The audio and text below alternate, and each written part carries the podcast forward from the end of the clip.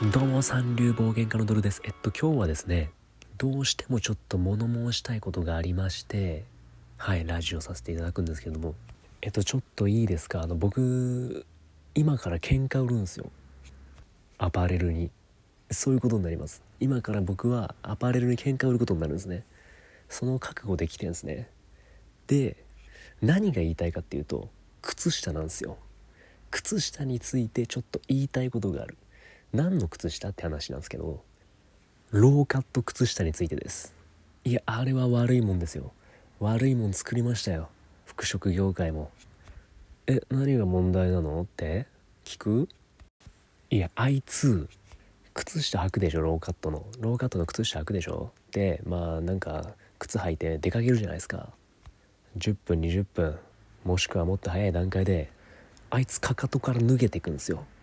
かかとから脱げてってもう足裏の真ん中ぐらいまでやってくるんですね。降りてくるんですよ。ローカットの靴下。まあ靴との摩擦の関係でしょうね。歩くたびにその摩擦でだんだん脱げていって靴下のあのかかとの方から。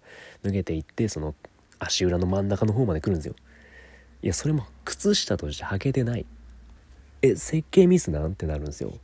もうかかと出ちゃうしえじゃあ靴の半分はもうだから素足ですよね。靴の中あれ気づいてないかもしれないですけどもあれあれローカット履いてしばらく歩いたらもう半分裸足なんですよね。靴の中。半分裸足なんですよ。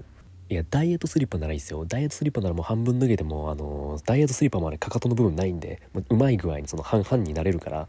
あれじゃダイエットスリッパ用の靴下なんていう話なんですよ。もうあれね履くとねもうめんどくさいんですよ。もう56分歩いたらまた脱げてきたって言ってまたちょっとごめんって言って靴下上に上げてでまた56分歩いたら「ちょごめん」って言って歩みを止めてもう靴下上げてもう立ち止まりすぎ。もうだからそのもうね靴ひもほどけやすい靴とあのローカットの靴下履いたらもう前進めないですよ。あごめんって言って靴ひも結んであごめんって言って靴下上に上げて全然デートとかやってらんないですよ。もうデートとかで横歩いてても彼女に「あごめん」って言ってずっとそのやり取りしてたら「え進まなくない?」ってなりますよ。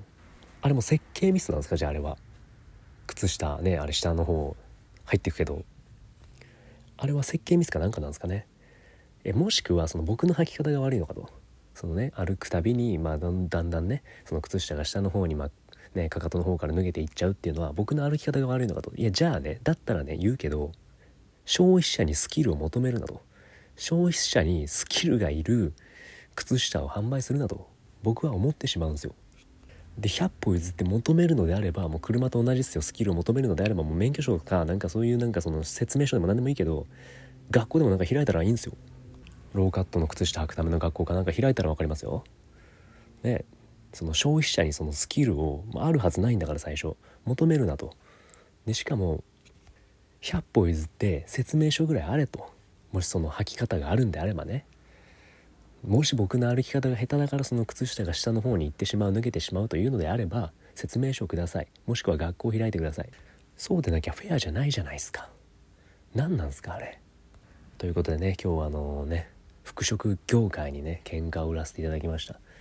まあ、もしくはねあのローカットの靴下ってこういう履き方があるんだよっていうのをね教えてくれる方がいたらそのそのちょっとお便りでもね何でも送っていただけたらあの僕も反省しますんであそういうことだったのねっていうのがあれば反省しますんで。はい。よろしくお願いいたしますはい今日はねこんな感じで終わらせていただいてちょっとあの服飾業界を変な切り方をする感じでしたけどちょっと軽く切らせていただきましたはいありがとうございますはいね僕ねほぼ毎日ラジオやってますんでこれからももし引き続き聞いていただけるということであればフォローの方えー、フォローなど、ね、お便りなどしていただいてよろしくお願いいたします。ではまた。